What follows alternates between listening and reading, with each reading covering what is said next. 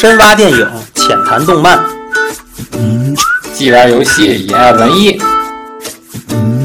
欢迎收听星宅旅社。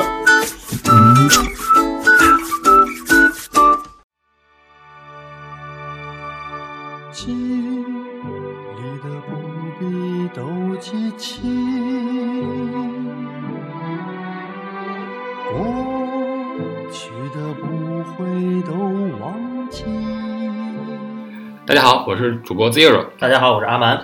又到了这一年的年底，大家都已经进入到了过年的状态里了。对对对电影上呢，也是到了这个春节贺岁档的时间。对，没错。我们今天呢，就想跟大家来聊一聊那些年我们看过的贺岁片儿。如果说到贺岁片儿呢，肯定大家首先想到的还是冯小刚的贺岁三部曲，对，从那三个电影开始，才开始有贺岁片这个词。那是大陆的第一部贺岁片儿。对要说最早贺岁片的开始是九五年，对九五年之前的时候，大陆这边的电影院到春节那几天是休息的，啊，你记得吗？没错，到初是关门，一直关门到初三或者到关到初六，嗯，然后才开业，因为那块儿时间大家因为原来的影院好像是国影的，他们那段时间主要是大家也没有心思看电影，嗯，那段时间大家都忙着拜年，对，那个时候的年味儿感觉是不一样的，很浓，很浓。因为电子产品很少，对就是那些外来的东西很少。对反而呢，我可以更注重的把放到我周边的这些人或者事儿的身上，这样的话就互相之间的那种互动的更多，嗯，年味儿就特别浓。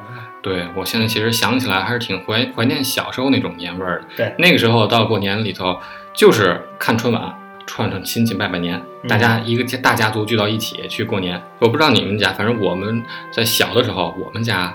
呃，我小的时候还比较有家族的那种感觉，因为那个上一辈儿还都在，嗯爷爷奶奶那辈儿都在的时候，大家都喜欢聚到一起，嗯，然后带着所有的小孩儿，我咱们当时还是小孩儿呢，带着所有的小孩儿，全都一大家子，可能得有二三十口人，嗯，聚在一个当时不大的一个屋子里头，对对对大家一起包饺子，包过年是非常有年味儿的。然后小孩在外头放炮，大人在里头包饺子，对，我记得小时候我就特别盼着盼着那个过年，就是可以放那个小炮，对对对对对。就是特别小，可以那个拿在手里那种放。然后你是在手里点着扔出去那样，对对对对，哇！我也当时也是喜欢这个，特别刺激一挂的那个炮都得拆散都，拆散了。对，对，就那样这样整整个一挂能放好多次。哎，我还爱放呲花，把它从它从这掰开，掰开对然然后后一个一个都连上之后，对对对点一个信子就全都能弄开。对，哎，那时候过年就是有年味儿，鞭炮的那种硝烟味儿都是年味儿的中间的一个环没节。错没错。到现在，过年也禁止放炮了，但小孩子就是到了过年呢，没有感觉到跟平常有什么区别，就是一个假期而已。对，然后现在春晚反而变得大家并不爱聚在家里一起看央，视的春晚呢，可能就是大家就是对它的那个关注度就越来越低了。是因为什么？是因为很多对，反而就起来了。就是因为太多的台把大家的集中度给分散了。对，没有聚集在就是央视的春晚，这其实就造成一个问题。嗯原先等过完年之后，大家一开班儿一上学，嗯，大家说的都是一个台的小品，对一个台的相声，大家说出来的都是一个梗，对然后聊起来特别的带劲。现在如果到真到了一到开班，大家说我看的是浙江台，我看哎我看的是湖南台，说不上话了，说不上话。走了。对，所以大家，我觉得就活到了更小的一个圈子里了，并不是所有的人全都能共共同分享自己的信息的那个年代。说好也说也有不好，我倒觉得挺怀念那个时候的。咱们把话说回来，是说回到那个九五年，95那个时候、啊，大陆的刚刚开始有了贺岁片。对九五年是什么？是成龙的《红番区》啊，打破了这个中国内地市场的这个贺岁档这个事儿。对对，因为大家国内呢，所有的那个发行商不愿意再排到这个档，这个点档没有人看。但是成龙的这个这个红番区放到了这个春节这个档了，一下当时是一点一亿的票房，嗯，所有人惊了一下。对，但是很多人也说这偶然，这绝对是。然后转年白金龙八千万，大家傻了。我我第一个我的第一个就是看的成龙的片子，嗯是白金龙。哦红，番区那阵儿因为太小，太小，太小，其实有些像像成龙的电影，其实虽然是它有一些喜剧元素的嗯打斗在里边，嗯但是毕竟它是武打片，它还有暴力元素在里面，就其实不太适合孩子。我觉得还好。成龙我我真是挺想看，是我第一个看的是《警察故事》，啊，那个好像是八几年的片子了。啊，对，那个老老警察故事，最早的那个警察故事，对，但是那不是在电影院啊，那个也不是贺岁档对，，当时那个录像录像厅录像带，是吧？啊，我爸买录像带，然后在家里拿录像带看哇，那那个时候的看电影的资源也很少但是看到成龙的这个电影特别喜欢看，小孩也爱能看。对，他成龙的电影还是比较亲民，对他不是那种完全的武打，他是喜剧动作还有。喜剧动作片，嗯对对对，然后说到这个九五年到九六年，成龙的电影打破了这内地市场之后，中国这边的大陆看，终于觉得这个势头不对，我们也得发自己的这个贺岁片儿。对贺岁片，于是把冯小刚叫来了。当时其实内地的影业呢，正好可以说说，那个时候内地影业其实是比较惨的，中国人其实不是特别爱看电影，我感觉。因为国内没有好的片子，对，可能看的电影也都我记得是大片儿，当年好像以前是一年要引进十部，对，只能有十部。十部的那个大片儿大片儿，对吧？然后这个对于外国的这些文化，包括一些东西，咱们只能通过这个，而且当时的电视台也比较封闭，嗯，对吧？也没有这么多的卫视台跟那个就是卫星台。嗯，卫星说白了，比如你弄个锅自己接嗯卫星，那都属于。其实是、其实是非法的，对不对？对，是非法的。但是就是就是你想获取外面资源的那个手段是比较少的。嗯，所以到了电影院，大家更想看的是大片儿。对你国内的电影，大家可能都还没有正版意识，可能在别的地渠道想看就看了，买盘就看了。对，或者是那个电影频道吧。那个等电影频道那个太哎太随缘了电影频。道好像我记得九几年的时候好像还没有成型，这个是后来好像改版出来的一个电影频道。很小的时候没有电影频道。嗯，有可能它就是那个中央几中央几，没有给把这个定性。对，我就记得那个时候，九七年这个《泰坦尼克号》到了九八年中国才上映，等于比国际晚了一年。嗯但是就算这样，这个《泰坦尼克号》当时是票房在中国内地是三点六亿，嗯，占掉了整个中国当年的票房的五分之一，也就是所有的内地电影加起来，能有多大数额呢？其实当时看挺中国内地市场是挺惨淡的。嗯冯小刚这个人，嗯也当时是属于低谷，等于当时这个九七年要拍的这个甲方乙方这个贺岁片儿，嗯是两方全都是属于在低谷想往往上一搏的时间。哎，你还记得大撒把吗？也是葛优跟徐帆演的，嗯因为他们这个组合就葛优、徐帆跟冯小刚这个组合，好像就是从大撒把开始的。哦，对，然后直到那个，直到这个一九九七年，甲方乙方，他当时还在在家待业呢。嗯，这个冯小刚当时那个年代就是属于在家待业的状态，嗯前头是所有的片商、所有的那个编剧啊、制片方什么的都不愿意找他了，因为他当时好几个雷都被踩到了，所以当时冯小刚和中国影业都属于低谷的情情况下，嗯拿这个作等于是作为一个殊死一搏。当时这个片子是是中国这个头一次想定档这个，就是定档拍摄的，就是嗯就定在年底，嗯而且他们也没敢拍到春节，只拍到了这个元旦。嗯因为知道春节那时候还有港台片可能会进来，所以他们想在那之前抢一批，嗯抢票。嗯他们这个八月份开拍，嗯，十二月份就上映，嗯，整个拍摄期四十五天，赶鸭上架那种感觉弄出来的，但是效果还真是不错。对，因为冯小刚他他还是一个比较会讲故事的一个导演，嗯就是他会很好的把一个故事讲完。嗯，对，张艺谋可能也是，张艺谋跟冯小刚有时候会放到一块儿，为什么？因为他也是算中国，就是他们这个年龄层面上，嗯就是当然张艺谋岁数更大一点儿，就他们这个年龄层面上，就是那个非常也是非常优秀的一些一些导演吧。嗯啊，然后但是张艺谋呢，就是更加运用的他的是那个镜头、美术，嗯他，的那个那个画面。对对对，对，但是冯小刚呢，就是会讲故事。对，所以说他拍贺岁片，拍一些就是呃小人物视角的，或者是一些就是喜剧元素的，他能把这个故事给你讲的特别好。对，一个是高高在上，一个有点接地气儿那种。对，接地气，。对对对。冯小刚这个说的是千禧年之前，对我我想说啊，就是嗯。其实，在之后商业化之后，现在的冯小刚啊，已经跟原来的不太一样了。咱最后最早的时候你还记得吗？我我我给你看张图片儿，就是嗯。这听众朋友看不见，我给、嗯。我给介绍看张图片儿，就是最早的电影的这个，嗯。就是在放映之前，嗯。不是咱们现在就是有一个龙盘龙上面有一个长城，说什么广中国广播电影电视局什么的那个，这个是咱们所有引进片儿都要有的加一个前缀。对最早不是，嗯，最早的时候叫供应许可证，有供应许可证，是那个大红底儿的那个、啊白字儿红底儿的那个，而且就是包括这个甲方乙方啊，包括这个呃，从呃不见不散，嗯好像从没完没了开始的，嗯就是他那个片头制作才会好一点。嗯就以前的电影就是就屏幕一黑，嗯，就直他接出一。个名字，甲方乙方，然后就开始演了，对对对对吧？对啊。还得说，当时其实影视行业不是一个挣钱的行业。对，当时这个只是说大家为了去把自己的东西表现出来，才去去拍电影对，能不能挣钱都是另说。大家导演啊、演员是为了自己这个行业去影视。但冯小刚在这个商业片儿上的卖算是比较早，就从这《甲方乙方》开始，算是商业。这我待会儿给你细说商业，对它的商业化进程啊，其实是从零三年开始的。九七年，当时他还是被逼着去拍的这个。对对这个时候他拍电影之后，那些赞助什么的，你记得那个呃，到了没完没了的时候，这是他在贺岁第三部了。嗯到了没完没了的时候，他开的那辆车身上喷的乱七八糟的那个，啊，以为是那个就是为了显得很寒酸那种感觉吗？不是，那些都是真正拉来的赞助。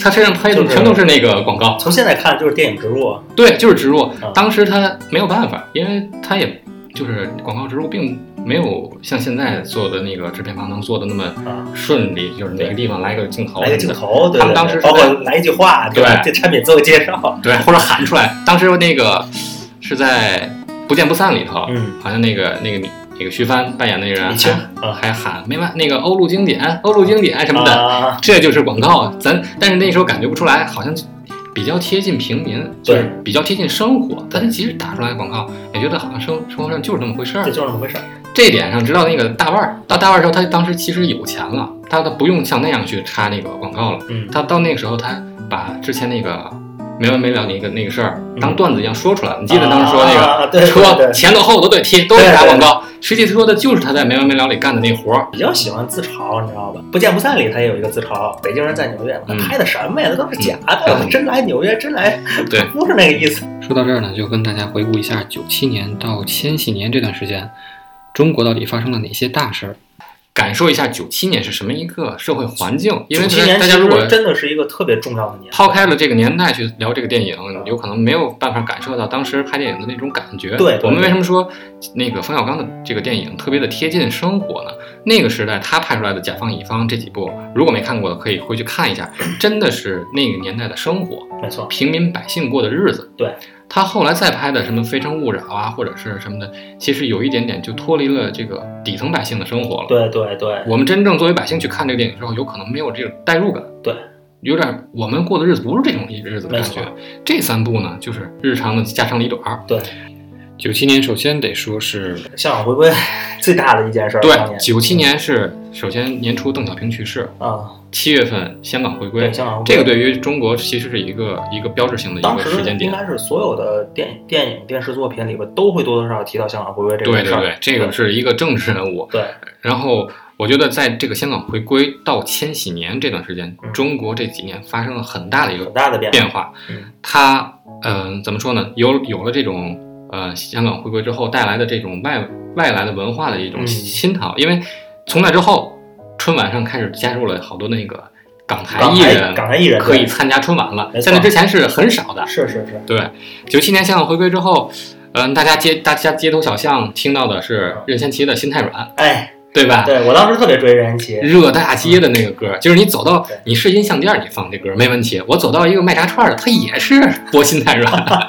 然后九七年没说完，啊九七年那个片子里还提了，就《甲方乙方》那片子里还提了，嗯，飞越黄河，飞越黄河哦，是那个就那个柯受良，对，柯受良飞越黄，没错，就是柯受良飞越黄河嘛。然后那个还有就是那个泰森嗯，咬耳朵，咬咬是巴莫里菲尔德咬耳朵，对。对，当时在那个《甲方乙方》那片里都演了两段儿，都演了。对对对。对。然后再说九八年吧，嗯，到了九八年和九九年之后呢，中国这个时候发生了几很多大事儿，可以说有一系列的就是中国互联网大爆发了。嗯，九八九九年是一个互联网非常神奇的年代。嗯你现在咱知道的这些耳熟能详的 Windows 九八，对对，那个都已经现在已经过气儿了。啊我说现在你仍然能耳熟能详的。九八年，搜狐、京东、腾讯、新浪、网易成立。啊，对，九九年，阿里巴巴、当当、百度成立。九八到九九年，基本上奠定了中国现在的互联网。没错，没错，这个可以这么说，可以这么说。对你现在你吃的、你用的、你买的、你住的，全都是这这九八年到九九年这些公司。所以现在想起来，我仍然觉得很可怕。那那他们为什么集中在那个年代？我我再说两个，我再说两个事儿啊，就是两个大事儿，一个是呃也是政治政治上的事儿，九九年澳澳门回归，澳门回归，对吧？对，然后九八年还是一个特别全国全国性的一个很重要的事儿，嗯，大洪水。嗯，对，这个这个这个是大家抗洪，对，抗洪，对当时那个，所以说九七到九九之间这三年是发生了很多很多事儿，大家能感受到，就是出现了很多近五年没有看到过的东西，嗯都集中在这几年发生了。然后还有，其实还有一个事儿是对咱现在仍然影响至深的，在九九年的时候，住房福利制宣告结束，啊，再也没有分房了，对，所有的人那个公司不再分了，片子里还还演了九七年的甲方乙方，最后那个谁那个姚姚远儿嗯是分到了一套房嘛，嗯不姚远儿对姚远儿为什么要跟那个那个北小燕儿结婚？嗯，就是因为分到就是因为。要要分那个房，嗯我结婚我才能分对对分房，对吧？现在已经没有这个事儿了，对，已经没有这说法了。对，从那之后才开始把买房作为一个重大消费。这个是国有分房就是停了，嗯但是我们家其实赶了一个尾巴，哦就是好像是零零年，哦，就是他们单位好像还没有完全停摆，停嗯对那个分房，就大家都陆陆续续地改最后赶上一批分了一一间，哇塞，那算是很幸运了，要不就没地儿住了。那也不至于，不就得花一笔钱去买房子吗？但那个时候房价还没有那么高，是如果砍砍在那几年赶紧买房，到现在你也是富翁。对，当时谁买房现在都厉害，在九七年之后，中国出现了很多的机会，对，那些机会抓住的人，现在已经跟咱不是一个级别的人了。没错，现在，你说对咱来说，现在什么是机会？真是说不上来了。我觉得现在咱进入凛冬了，没什么机会，是吧？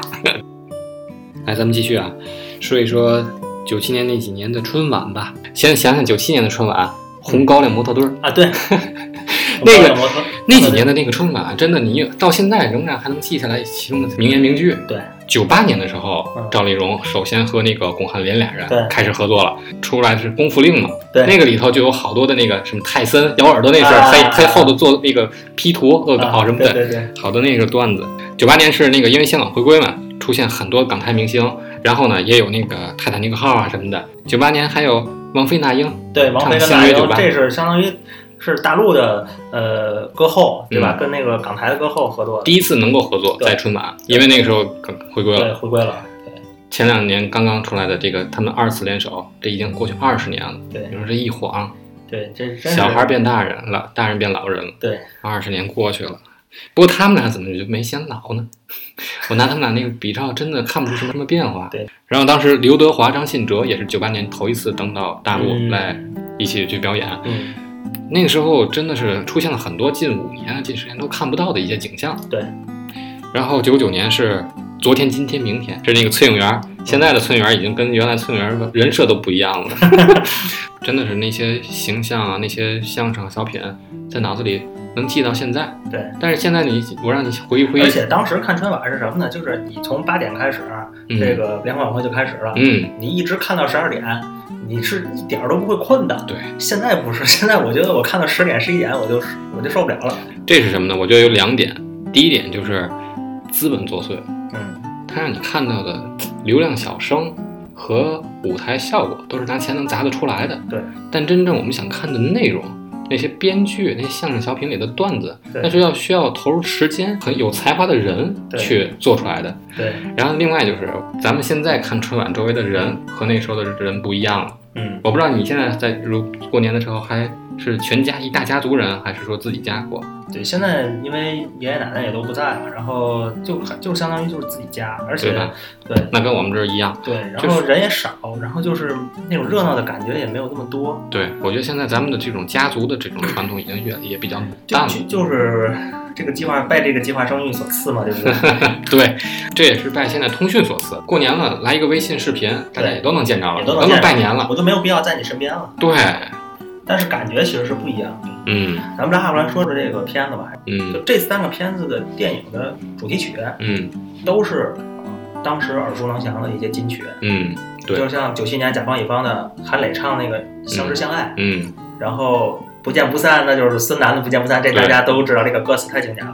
然后你再到没完没了，嗯没完没了也是孙楠，是孙楠跟那英的合作，嗯而且呢，这这里边呢都有那个著名的编曲嗯三宝，嗯，三宝给编的曲。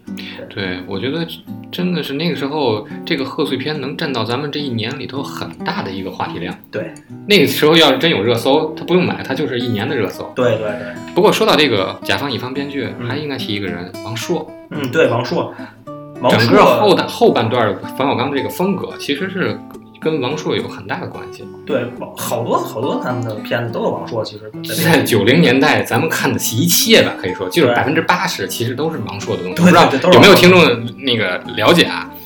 什么编辑部的故事、对渴望，对，这些跟王朔其实都离不开关系的，没错。全都是他当时的小说改编。那时候还有《我爱我家》，我爱我家，《我爱我家》好像名字就是英达也比较多吧，就是梁左和英达嗯他们拍的，但是《我爱我家》这个名字是王朔起的。对，所以哎，提到那个年代，王朔是一个奇人，咱们有机会再聊吧。葛优其实成名挺早的，哎，说说葛优吧。对对于所有人印象最深的还是九二年的编辑部的故事。啊，对对对，葛大爷其实他的拿到这个金鸡奖最佳男主角的时候，咱们其实都不了解他。那时候他拿这个这个顽主获得了这个奖，当时他才三十一岁。他九四年的时候拿成为了首位获得戛纳电影节最佳男主角的华人。葛优，反正我觉得他还是适合演喜剧，对吧？他挺天生的适合演喜剧。嗯，他的那种慢慢节奏就特别的有喜感。你看他从九七年开始演第一部贺岁喜剧，对吧？嗯甲方乙方开始，嗯，对吧？后面这几部其实让他大家津津乐道的，包括脑里有印象，都是他的喜剧印象。而但是呢，其实他其实特别想突破这个，嗯，他演了好多的这个不是喜剧类型的，我知道对吧？包括夜宴，夜宴有一个，然后罗曼蒂克史、罗曼蒂克史消消亡史，对吧？让子弹飞，让子弹飞也很喜剧也。很喜剧，但是但是就没办法了，嗯就他已经脱离不开那种感觉。让子弹飞就因为他有喜剧成功了，那两部因为没有喜剧，全全都怎么说？不是说不失败，但是口碑上不是太好，对就没大家看他说跳戏，你知道吗对？，明明我哦还有赵世波，赵世波，对吧？对嗯我等着你出喜剧段子呢，你一路都不给我演，差评，差评 最后大家等着包袱你没抖出来，差评。中国的演这么分，叫实力派和偶像派，对对对，他绝对是属于实力派的人。。至于现在的那些偶像派，我不说他们演技的事儿，肯定也有人，他们也有他们存在的这个合理性。对但是我是不会去投入时间去看他们，对对对，嗯，因为我不是他们粉丝。但葛优葛大爷，我也不是粉丝去看的，我也不是说他只要上我就看，但他只要把他的演技发挥出来，那绝对是能吸引对所有人去看的。对，没错，对，现在咱们中国存在这种老戏骨太少。对，新新进的，如果能称为实力派的人也很少，都是大部分走偶像派。行，咱咱还是说回来吧，对接着说咱这三部三部曲，三部三部曲，呃，咱说到现在一直也没提哈。三部曲，九七年甲方乙方，对九八年不见不散，对九九年没完没了。这个名字也很有意思。对对对，这个相当于是一个递进啊。相当于递进，当时冯小刚呢，其实到那个也是想拍，第一部是想拍，把他那个片子改了，写了个甲方乙方。那一部呢也是王朔参参加，到后头的两部呢，其实没有王朔的事儿了。对对对，但是风格继续走。王冯小刚呢也不是很想拍，所以第二部呢叫不见不散。对第二部其实也能感觉出来，它中间那个就是那个变化，就因为第二部演员也少，第二部其实就是俩人就葛优跟徐帆，剩下全都是群群众演员，群演，然后而且外国人他，而且他都是在国外拍，剧可能适合情其实就是两个人爱情故事。对，适合贺岁档。对嗯，但是到了第三年的时候，他真的是不想拍了，然后被人逼着拍了，所以叫没完没了 没完没了，但是第三年其实票房最好。票房最好，而且但是呢，他人员人也是最多的，嗯就演员就开始有那种就是好多明星演员来参演一部片子，而且嗯出的镜头很少。那里边我不知道你有没有印象，嗯，孙红雷。我知道，我后来看太孙红雷我，我我当时看的时候，最早第一遍开始觉对不对，我当时都没记，哎，这谁？那种画质下你能看清脸，太可可以了。就是就一酒醉酒驾司机嘛，对吧？然后还有那个没全身照，知道吗？他是在两个车之间露出来，只有一个上半脸头。对而且张涵予，我觉得其实是陪冯小刚走过很多电影，他直到《集集结号结号》才真正火起来。那个之前那些电影里都有他，甲方乙方也有他，没完没了也有他。最有意思的是，他在没完没了这个片子里，把三部的女主角全都放在一块儿了，嗯，哦，对对吧对对，刘备出来了。对，刘备、嗯徐帆，嗯，然后还有吴其，实就是一个护士。我那天还特特意查了百度，那个徐帆扮演叫口罩护士，口罩没名字。他的那个风格也挺好的。比如说第一第一集第一部这个就是甲方乙方嘛，嗯他是贺岁档上的嘛。嗯这个电影最后也结在过年，过年的时候也是他最感人的一段嘛。嗯，对对对，杨雨欣一出来，嗯一进屋，我那个那个点是我多少遍我看多少遍这电影，我看的那个点我还是会哭。嗯想起来，其实那个地方太真的把这个专业了这个一个完全喜剧片的东西，到最后升华了，对变成了一个落在了温馨和家亲情上。对，而且他这个片子就是，呃，他带带入的点很好，嗯就是我弥补了服务行业的一个空白嘛，我让你好梦一日游。嗯但是你看，当年拍的《好梦一日游》嗯真真正正的好梦是解决这个，就按照他电影里说的是，我是人民群众对对对所需，对吧？我我去我去，而且他选的点很好，就是对我不是说应你后面的，后面他也拍了，叫嗯私人定制，对，那些都是很奇葩的一些。一些一些一些人，但是前面这些，它是里边有亲情、有爱情、嗯。有友情，包括有一些对梦想的追求，嗯，这些是挺好的。说白了就是取自于平民百姓的一一些愿望，对实现的都是百姓一些其实不算很大的愿望。对，这些东西实现起来，你实现了之后，大家就觉得很平易近人。嗯。你到后头那个私人定制实现的都是什么乱七八糟，那个 那个就脱离了这个这个咱们普通老百姓的这个消费档次了。没错，所以看他那个感觉，我就没完全没有代入感。就没有代入感。当时那三部真的是呃对得对得起他最后的评分，我没看，评分评分很低的，评分很低啊六六好像就不到吧。嗯豆瓣的评分好像五点几那已经很高了，那已经我觉得很高了，没给二点几，不错了。那个真的看这三部的这个这个贺岁片的时候，你看他们即使是他们做好梦一日游，他们回到自己的住宅时候是什么样的？对？就是破破烂烂小屋对，四合院嘛，啊，四合院，嗯。然后住的是现平民百姓住的屋子，对做的事儿是平民百姓的事儿，然后上班的地点也不会很高，现在只要也排一个地方就是高大上，对，而且而那种感觉。且不是为了挣钱，你看他们最后四个人聚在一块儿喝，说嗯仍然吃着火锅，吃着就喝着那种就吃着平普通的年夜饭嘛，对。四个人喝年夜饭，喝个啤酒，然后说那个咱们这个干这个呀，呃你干十个活五个大酬宾，对对对，最后咱就干成什么呢？干成慈善事业，对吧？他其实相当于就是把这个东西就你讲话就是升华了嘛。嗯，然后这个当时这个也就是非常非常好，最后一句话唠的那个点特别好。一九九七年过去了，对我很怀念它。对现在想起来，这都是很经典的事儿。从九七年开始，中国进入到另外一种发展的路线上了。对。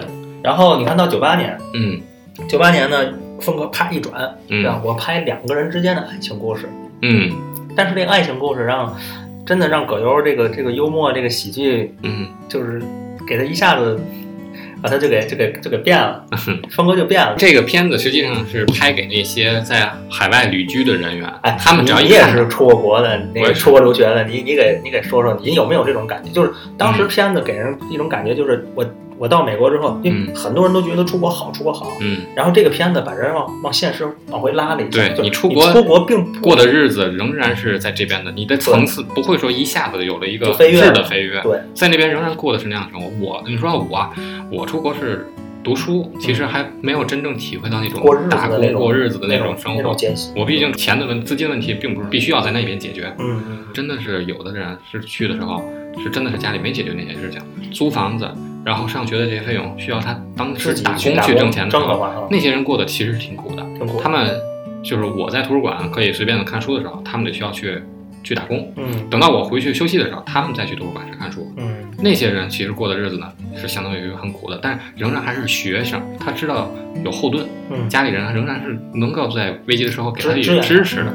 但真正在那边就是旅居的那些像像这个葛优演的这种人，就像刘源跟李青他们那两个人，那是没有无依无依无靠的那种人，在海外待着，真的过好了日子是是另说，但精神层面的这种空虚和寂寞是挺难去弥补的。所以这个电影特别好的切入了两个点，就是呃，葛优演的刘源属于那种，就是我珍惜每一天。嗯虽然我我我我在美国打拼了十年，嗯我还是这个样子。嗯，就是在李菁眼看来是没没有没有大志向，没有志向，但其实呢，他是脚踏实地，一点点儿在生活的。对，但是呢，你看李菁属于就是很好的，就是切入了另外一个点，就是他一年一个变化，嗯，对吧？从最开始那种落魄，对对对，对，到最后那种我办这个学习班儿当校长，我成功了，最后嗯。我挣了一些钱了，就是他每年都有变化，就是就是当时这个层次感特别强在国外的两种对两类人，对。对吧？一类是我就就是一直在打拼，一直在对对对，这两种人是什么呢？一种是属于可能现在属于就是在早前啊嗯黑过去的啊，务工人员，对对对。另外一种属于知识分子，嗯。过去之后眼高手低。对，眼高手低的人，早晚你会走到脚踏实地上，因为你根本就干不了那些，没错没错，你你没有中间层次给你，对，然后回到你会什么呢？你只能会你手头的那些东西。，对对对，而且语言又不通顺。那个年代的语言，其实出去的人语言再好，也不会好到太好的地步对，得在那边至少你过过三五年，才能有那种那种质的配乐。对，我就现在就你现在聊的时候，我脑里的是那个电影的片段啊，嗯就是葛优说：“我是霍华德。趴下，趴下。其实他哎，说到要是在外头教那个汉语，还是不错的一个职业。”是吧？嗯，到现在也是吗？到现在也是，只要你去那个呃，而且现在我觉得，因为中国一点点的变强大嘛，嗯对吧？学汉语的人所以学汉语的人会越来越多。但这个时间点，咱咱们现在说话这个时间点，嗯会汉语的人也太多。啊，对，是出来一个人啊，长得是外国脸，说了一口那个京段子什么的。哎哎，你你有没有看那个《邪不压正》？看了看了你看他那个爸爸，啊那个那谁的爸爸，对对对，我知道那个。一张嘴，我说你这是配音吧？后来看嘴型全对上了。不是不是，现在其实这种人很多，嗯，就你包括有很多外国人是在中国嗯，出生或你像者是长起来的。哎，这说起来，九七年时候最有名的一个外国人大山，如果是到在那个年代嗯能说汉语说到这种程度的，都能上电视台是当一个很很有名的名人。名人但现在这种人再出来的话，你看大山活到现在已经不算什么了，遍地都是，遍地都是你也就最多拍个电影。对，哎，这个时代抖音上有很多嘛，啊，对啊，啊时代变化的太快了。时代变化太快了。嗯，然后咱们再来看这个没完没了，没完没了。然后等到没完没了呢，其实他又改回来这种轻喜剧的这种风格了。我其实挺喜欢没完没了，这个节奏比那个比中间的那个不见不散快了很多。对，快了很多。你的每他每十分钟都有段子，对然后都有剧情在在递进。对，你从那个一开始，呃，他欠钱还欠钱，然后后来突然就拉了他的女朋友去出了医院，啊，对然后突然就变绑架，然后就反绑架，对反绑架。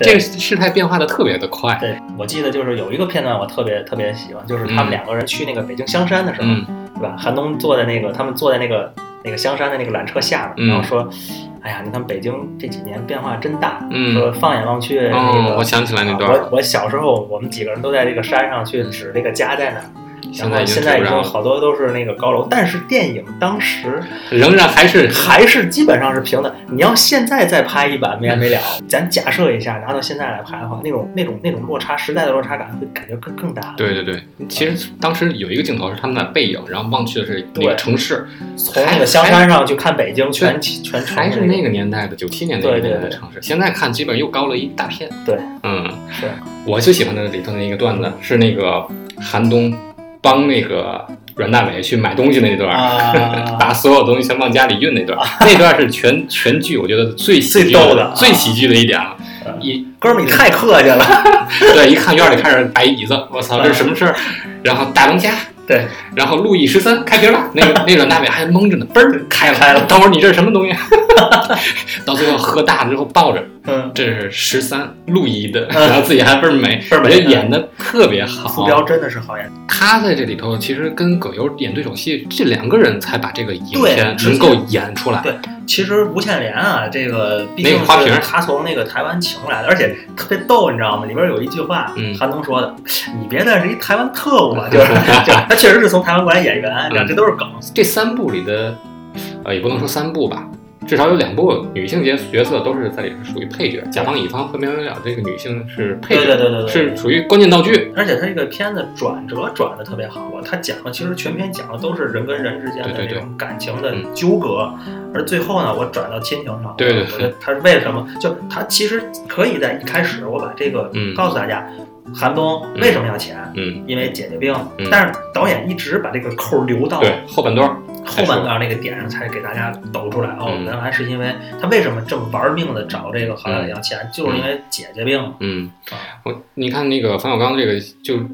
嗯，甲方乙方和这个没完没了，最后结束也都很一样，对都在过年下着雪，，对，然后点到亲情上，当时没完没了的歌词儿，嗯我印象特别深，嗯就是它里边说说，他说春夏秋冬年复一年，嗯人与人没完没了的恨与爱，嗯天与地没完没了的寒暑暑和寒，嗯没完没完的喜怒哀乐，日复一日，冬天过去又是春天，嗯。就是那种感觉，就是告诉你，就是生活，就是你说是在继续的，就是在继续的，对，你没必要太纠结于嗯什么事儿，比如说我两个事儿，你包括韩东跟韩大伟之间，就是我太纠结于这个钱给不给，嗯。其实你就再怎么着，你这个生活还要继续，嗯。对吧？日复一日。那歌词每一代都挺好的，我记得哪一代的是那个过去的不必都忘记，啊，逝那个是去的不必都提起不。见不散，真的是好词，词都是张和平写的，嗯，张主席还是非常有水平的。对。对，然后三宝作曲那是大师，所以想到那几年的那个贺岁片，真的是你从人、从演技、演技、从剧情、从剧情、从配乐、乐配乐最后的那个拍摄、从对拍摄。什么方向上，你都觉得就是他的拍摄的道具啊、手法呀、嗯古老一些，嗯但是这些都不重要，重要的是一个电影真正的灵魂都在了。嗯，就是现在看这几个的合作，呃，现在如果再想去拍，嗯，拍不出那种感觉。你你可以看现在的私人定制，商业化的加入太过于把这个、就冲淡了这个电影本身要带给人们的那种心灵上的一些。我觉得这主要是在千禧年之后，在那拍那几部的时候，冯小刚是没钱，对拍的时候是紧缩着预算，然后拍完之后看看这个东西能不能好。你说刚才说甲方乙方，他已经开始商业化了，其实他也不算商业化，他当时做出来是第一个什么呢？导演不要片酬，最后从票房里提成，提成，嗯，这是他做的第一步迈出的。之前呢都都是那个导演和演员什么的，都是按照那个就是工资去拿工资的。嗯从这个地方有一点点的商业化的苗头，但是不叫商业化。嗯，商业化是什么呢？就是我钱都钱我不用自己的，我用别人的钱拍，然后最后对，这是从什么时候开始呢？是从二零零二年年底的时候有一个贺岁片儿，从那开始中国电影开始变化了，是英雄。哦，你有印象吗英雄，英雄那个英雄那部电影，我当时真去电影院看了，因为前头真看了几部的贺岁片之后，那那部我也去了，嗯，感觉不一样了。对，明显感觉不说人话。我这是说的比较直白啊，就是啊是真的就是你说话不是平民百姓的话了。张艺谋一般拍的片子都不太说这个话，其实前头还行，前头他还真行。不是在用语言嗯，来描述故事，他是用画面。不，你听我说，他也是有区别的。他在之前，比方说《活着》是《红灯笼》，是那是真正是红高粱片红红红高粱，红高粱。后头从英雄开始，《无极夜宴》这几部真的打打翻了我所有的三观。我觉得电影院真的是不再是所有片子都能看啊，了。对这三个这三部我也不喜欢。英雄我说勉强可看，那个英雄的有些画面、有些取景还是还可以错。的。那时候是有着那个啊、卧虎卧虎藏龙龙在那儿，对的那种感觉在。对对对。真到了无极和夜宴，我就觉得这夜宴啊，我只能记住葛优演的那个化妆，就那个那个面相，但是故事情节我让你回想回想一部台词，什么都记不出来说不出来，说不出来，对真的说不出来。你这句话是一针见血，就是他怎么说呢？就是他没没能让让你记住台词这就是他的失败。我觉得真的是失败的电影。这个为什么呢？就就是因为我就说的很直白，就不说人话了。对，你说的不是咱们平民百姓的人话，对你说的就开始说那些呃富二代的冠冕堂皇那些话，我跟我们不挨着。对那些你们的那个背景设定跟我们背景设定，我们可能想都想不到了，对，那就完全没不在一个情境之中。没错你拍的东西，我们怎么能接受得到？。而且你又是打着贺岁的便宜，对你贺岁不是应该让所有的百姓都能看得到？对贺岁应该就是过年，啊真的就是你要有过年那种感觉在里面。对，当时呢，嗯，然后之后是零三年，零三年呢，广电总局颁布了这个《电影制片、发行、放映经营资格准入暂行规定》，哦俗称叫解禁令，不是，那这个应该就是那绿标那个，应该是从零三年开始去就没了。对，就是你刚才那个标，从那年就没。了，对，什么那个供应许可证就没了。啊对对对对。从那之后呢，所有的民营的小小公小的那个影视行业都能够合资去自己出片了，嗯就是民营企业跟国有一样可以竞争了。从那个时候起，那个大量风投进来了。嗯这个是导致了这个资本化的运作。风投进来是什么呢？是就是你原来拍片儿我需要自己先付钱，但是从那时候开始，我可以通过担保公司、从银行贷款来筹资金，然后在放映之后而，且这也导致了好多的导演对他的这个电影的把控力不足了。对因为好多投资方他会参与很多，因为我是出资的人，你要听我的，你要看我眼色。对对对，对吧我就跟你说，那个后来银行这个就变成了银行普遍的叫做版权质押贷款，嗯这是一个银行普遍的一个项目了。嗯这个是从什么呢？是呃零六年集结号，嗯零年集结号是一个冯小刚又往上一层的一个商业化。嗯那部电影是首先是招行跟他合作，嗯招商银行他们从一开始的时候就让你招招行去投资，并且还有第三方的担保公司承承兑，嗯，这个等于把所有风险全都跟所有的银行什么全转嫁嗯，导演不用负担所有风险。但是这个招行投资的时候呢，看三点风险：第一，能这个片儿能不能拍；嗯。第二，这个片儿能不能拍完；嗯。第三，能不能上映。嗯。首先，他拍的是集结号，嗯。是一个抗日题材，允许开拍，这是没问题的。第二点，能不能拍完，这个是由这个冯小刚那个公司完全担保。就是他们负责担保这个东西我能拍完。嗯第三步那个是能不能上映这个东西呢？他把所有的全球版权嗯抵押给招商了，所以银行就把钱贷了。他前期的这个资金投放、宣传什么的花了一千万。嗯，你想想，在在那个时间点，就是零六零06年年对。就是再往前说，你的没完没了，总共的收入才是五千万。对。再往前说，那个甲方乙方拍摄才花了四百万，对。然后获得了一千多万，他光宣传就出去一千万，这如果是自己拍，肯定不敢那么干，对。就因为资本进来了。然后资本进来了，第一像你说的是招商、招行，嗯。他参与了什么？